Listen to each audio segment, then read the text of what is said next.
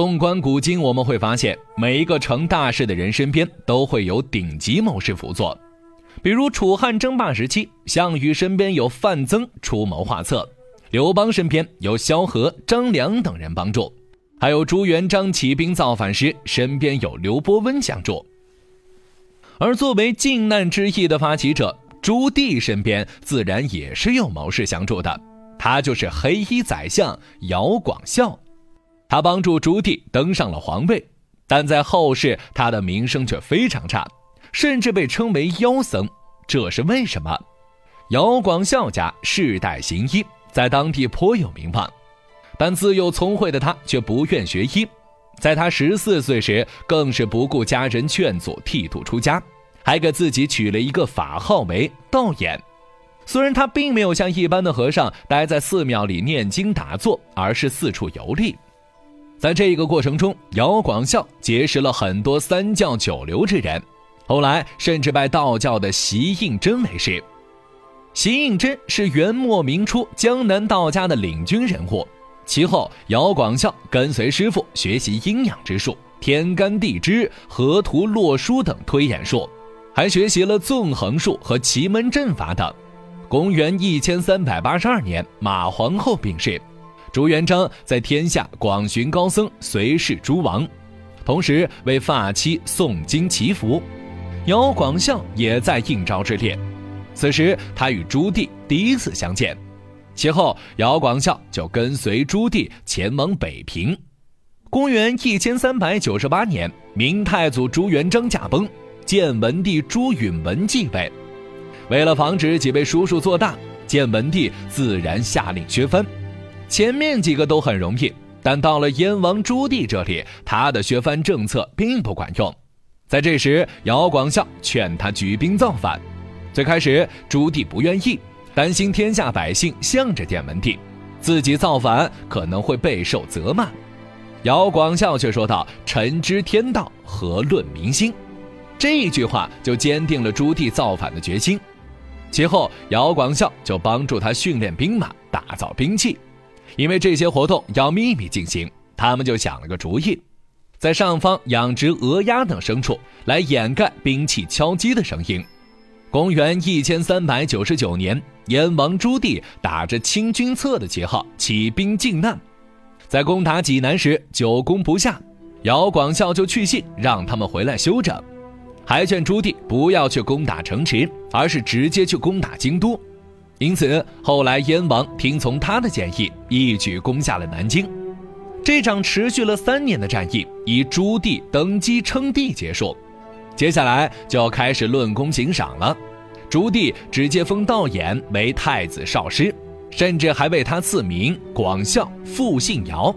其后，朱棣让他还俗，送他府邸、宫女、锦衣华服，但他都拒绝了，因他长居僧寺。冠带而朝，退仍资衣，后人称他为黑衣宰相。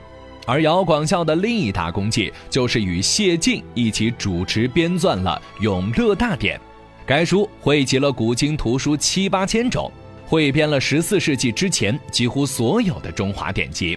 后世更是称《永乐大典》是迄今为止世界上最大的百科全书。而清朝乾隆时期编撰的《四库全书》甚至不及该书的一半。公元一千四百一十八年，八十四岁的姚广孝病逝，明成祖朱棣为他辍朝两日，甚至还为他亲自撰写《神道碑铭》。朱高炽上位后，有感于姚广孝的功劳之高，因此特命他配享太庙。在明朝，配享太庙的十六位功臣中，十五位都是武将。而他能以文臣之身配享太庙，可见他的地位之高。那么，这样的姚广孝为什么被称为妖僧？对此，后世有两种解说：一种认为妖僧是对姚广孝的赞扬，妖指的是他太过神机妙算，以至于多智近妖。妖僧可以被理解为姚广孝拥有恐怖的学识，能够洞悉人性。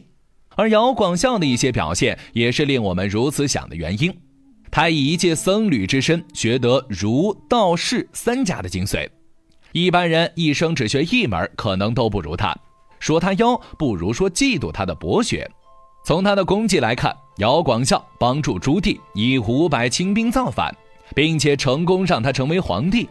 在靖难战争中，在实力本身不占优势的情况下，他建议朱棣绕过济南，采取大迂回、大纵深、大包围战略，直取南京。可以说，想出这个战略的姚广孝就是个鬼才。他妖的另一方面，则是关于他的传说。据传说，姚广孝上可通神，下可斩妖，而他之前跟随习应真学习的那些推演之术。对普通人来说也是神秘妖异的，但大多数人还是认为妖僧是对姚广孝一种丑化和攻击。后世之人认为姚广孝鼓励朱棣起兵造反是谋逆，毕竟建文帝在位期间并没有做过什么伤天害理的行为，甚至在百姓心中的印象比较好。朱棣把自己的侄子赶下台，并不受人赞同，而朱棣是皇帝，不能过多批评。那就只能诋毁姚广孝了。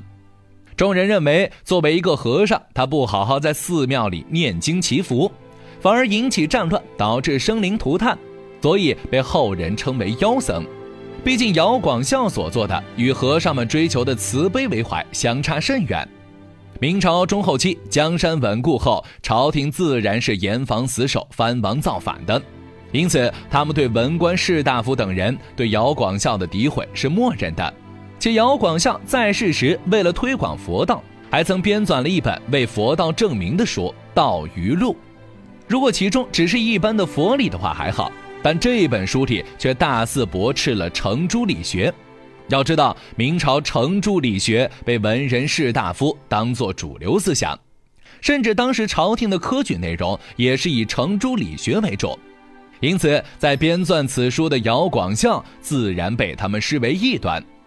姚广孝在明朝中后期逐渐从有功之人变成了反派角色，甚至在嘉靖时还被从太庙请了出去，这不得不说是个莫大的讽刺。作为一个功臣，他为明朝立下汗马功劳，正因为不小心得罪了文人，就被后世极尽诋毁。纵观姚广孝一生，他文能吟诗作画、编书著集，武能出谋划策、镇守一方。但他造反成功后，就不贪权、不贪色，也不求名利。在后期，他甚至一直是低调示人的。如果不是朱棣对他大加赞扬，后人可能都把他忘了。就好像他之前所做的一切，都只是为了一展自己的聪明才智，目的达到了就飘身而去。因此，对他来说，“妖僧”一词可能更像是赞美，并不会让他感到愤怒。毕竟世间少有人得此殊荣。